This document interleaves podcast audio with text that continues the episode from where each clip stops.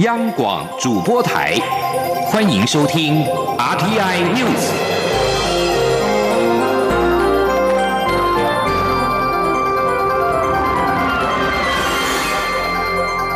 听众朋友您好，欢迎收听这节央广主播台提供给您的 RTI News，我是张顺祥。每年的一月十九号，一一九是消防节。蔡英文总统今天特地在总统府接见在去年底选拔出的凤凰奖楷模得奖人。总统致辞的时候表示，政府会做消防以及义消的坚强支柱，除了持续增补人员、添购装备器材之外，并且推动公益信托基金，让消防以及义消的权益可以受到更好的照顾。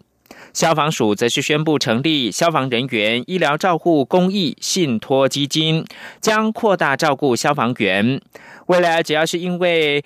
公务发生意外、突发疾病，就算只有造成部分的失能，政府也都会照顾到康复。而且不只是用消防员，包括了义消、灾害防救团体、警消特考班的学生，也都能够受惠。请记者刘品希的采访报道。目前全国共有一万五千多名消防人员，面对高危险性的消防工作与复合型灾害，消防人员执勤在办公场所发生意外或突发疾病的比例，明显比一般公务员高。从一九九五年至今，因公殉职、死亡、受伤的消防员将近三千人。不过，现行消防人员照护范围相当有限，必须同时符合执行勤务、遭受暴力或意外危害、达全失能或半失能以上，才能获得照护补助。如果是在办公室、出差或上班训练反对的途中发生意外，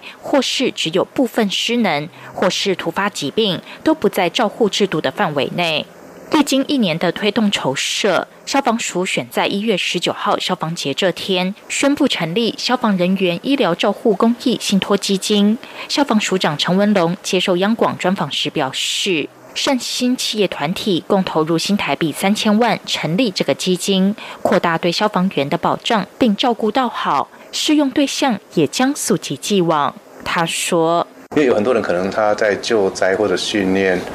从高处摔下来受伤的哈，那受伤之下他又不是到完全的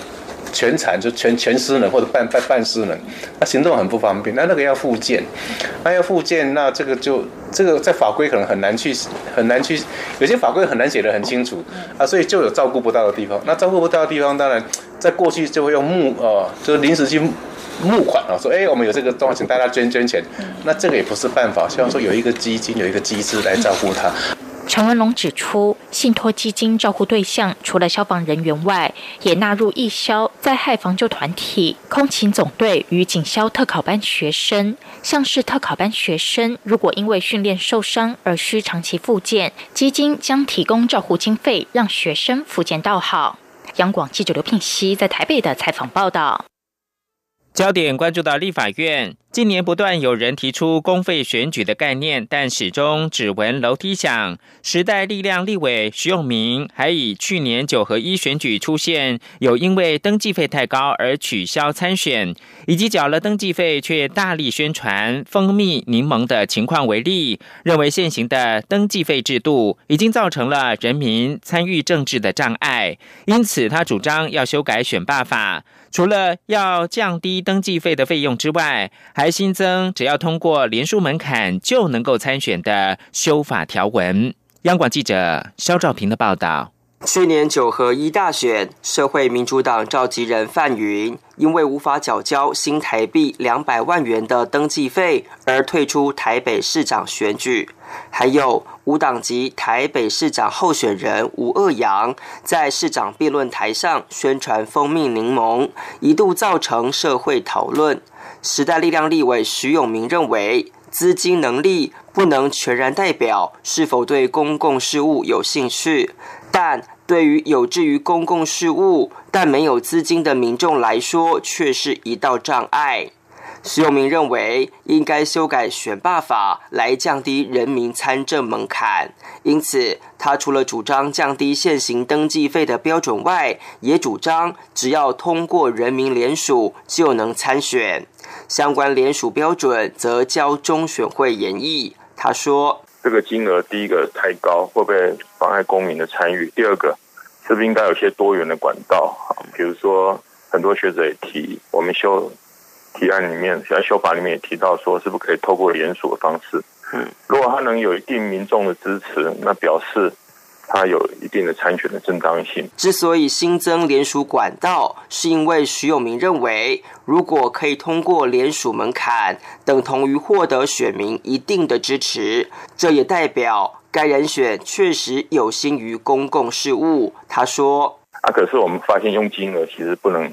达到这个效果。”那联署的话，搞不好是比较可以哈，表示说他平时已经有一定的政治经历，或者一定人数的支持，这样搞不好会更符合当时设计的原因。徐永明表示，立法院新会期一开议就会正式送案提出修法，不过他认为正本清源的最好做法，还是要思考推动公费选举制度的可能性。中央广播电台记者施兆平采访报道。虐童事件频传，人神共愤，再次掀起是否修法提高虐童刑责的声浪。中华儿童权益促进协会的理事长王维军今天跟国民党立法院党团共同举行记者会，呼吁将儿虐相关修法进赴二读，并落实强化社会的安全网。民进党团书记长李俊义则表示。防虐相关修法版本众多，还有委员陆续提出新的版本，是否要进赴二读，待立院开议之后再谈。记者刘玉秋的报道。近期虐童案件频传，引起民众群起激愤，朝野立委皆支持修正刑法，加重虐童刑责。法务部去年也已提出刑法修正草案，增订处罚凌虐幼童致死罪，最重可处无期徒刑，但至今并未在立法院排审。中华民国儿童权益促进协会理事长王维军日前将炮火集中在立法院，高分贝要求尽速修法。国民党立法院党团十九号举行记者会，要求行政院长苏贞昌指定政委进行专案检讨，提高虐童刑度至无期徒刑或死刑，全案进赴二读，加速审查速度。国民党团书记长曾敏宗说：“刑法相关条文的修正的草案，目前有十六个案，而少修正草案高达二十九个案。那躺在委员会已经长达超过一年以上，为提高。”立法效率，并凝聚朝朝野的政党共识。国民党团主张将相关的提案至司法法制，还有卫法委员会抽出进一步二读，进行朝野的协商，希望早日完成修法的程序。国民党也邀请王伟军出席记者会。王伟军说。每当儿虐事件一发生，就有地下正义出面制裁，让很多人担忧恐惧。他希望修法加重虐童刑责，各党团应积极回应社会担忧。此外，国民党立委王玉敏也提出五个必须，呼吁政院需补足社工人力，筛检高风险家庭中的六岁以下儿童，并让社工优先访视，照顾过程透明化，设置儿少保护专责单位等。对此，民进党团干事长李俊义则说，虐童相关修法版本众多，还有委员陆续提出新修法，立院下会期会提前到二月十五号开议，要不要把相关虐童法案抽出进赴二读，还是尽速排到委员会审查，待开议之后再谈。至于指定政委进行专案检讨，他相信现在已经有政委负责相关业务，也会进行相关检讨。中广电台记者刘秋采访报道：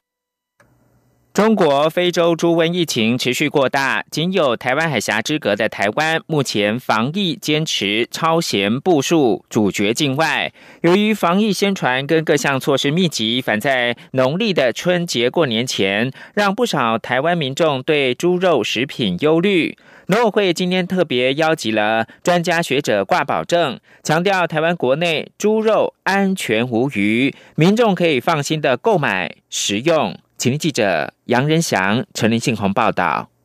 根据中央畜产会台湾毛猪拍卖市场每日交易行情，这两天台湾国内猪肉价格每公斤约在新台币六十七元多至六十八元多之间，较平常时间稍有回跌。不过农委会强调，年前三个星期由于供应的肉品量较多，小跌一到三元是正常的现象。以过去五年来看，有四年都是这样的走势。由于中国非洲猪瘟疫情来势汹汹，蒙古国也出现疫情。成为亚洲第一个遭中国非洲猪瘟入侵的国家，台湾和中国仅台湾海峡之隔，防疫超前部署，但却反让国内民众忧心台湾猪肉的安全性。台湾冷冻肉品工业同业工会理事长陈国训说：“有客人让他叫我们拿出证明出来啊，所以不是非洲猪瘟啊，这个猪肉啊，台湾到目前为止啊，都还没有非洲猪瘟的这个疫区。”哪有这个非洲猪瘟的猪肉啊？所以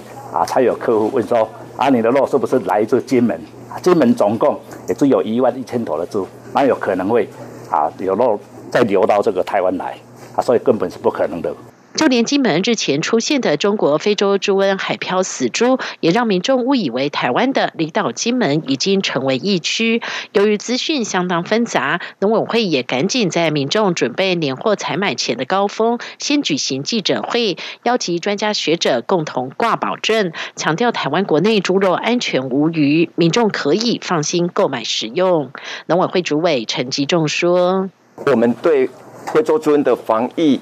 非常有信心，我们绝对会做到百分之百的一个所有的防疫，让非洲猪瘟不会进来国内。那现在是因为有一些网络上的消息影响到消费者消费猪肉的信心，所以透过今天的所有的学者专家，其实是可以跟各位消费者挂保证，国内的台湾猪百分之百安全。目前，国产猪肉从饲养、屠宰至加工都有全程监控，确保国产猪肉的卫生安全和优良品质。包括农民出猪时需减负猪只健康声明书，屠宰前也必须经过兽医师检查健康无虞，屠宰过程也有完整的检查，层层防护就是要确保国产猪肉零失误。中央广播电台记者杨仁祥、陈林信宏采访报道。国际新闻焦点是川金二会二月底举行，白宫在十八号宣布，美国总统川普跟北韩领导人金正恩将二度会面，时间点就在二月底，但是白宫并没有证实或者是否认地点是否在越南。金正恩的左右手金英哲十七号飞抵华府，十八号大概中午造访白宫，跟川普会面。白宫发言人桑德斯稍早发表声明表示。川普跟金英哲会谈大概一个半小时，双方讨论非核化以及第二次的川金会举行的时间点将安排在二月底。桑德斯还说，川普期待跟金正恩再相见，至于举行的地点将再行宣布。川普去年六月跟金正恩在新加坡会面，打破美国跟北韩大概半个世纪以来冰封关系，缔造历史。然而，川金会之后，北韩的非核化进程仍然是停滞。外界也质疑，美国与北韩的双方对非核化的看法分歧。川普在解决北韩核威胁上，并不如他自称的进展顺利，有巨大成功。川金二会，南韩政府今天对此表示欢迎，并希望这次的会谈能够成为朝鲜半岛和平的转捩点。美国白宫经济顾问科德洛十八号表示，美国跟中国的贸易谈判已经有进展，但是要达成协议仍需时间。中国副总理刘鹤将于三十三十一号在华府跟美国的官员进行下一轮的贸易谈判。美国跟中国上个星期曾在北京进行比较低层级的谈判，寻求在三月二号之前解决这两个世界最大经济体的贸易争端。最后提供给您是体育的消息。澳洲网球公开赛今天进行女子单打第三轮比赛，台湾一姐谢淑薇对上去年的美网冠军，目前是世界排名第四的日本女将大阪直美。谢淑薇先胜后衰，以七比五拿下第一盘之后，却连输两盘，在奋战了一个小时五十七分钟之后，最终是以七比五、四比六、一比六不敌对手，止步第三轮。新闻由张顺祥编辑播报。这里是中央广播电台台湾之音。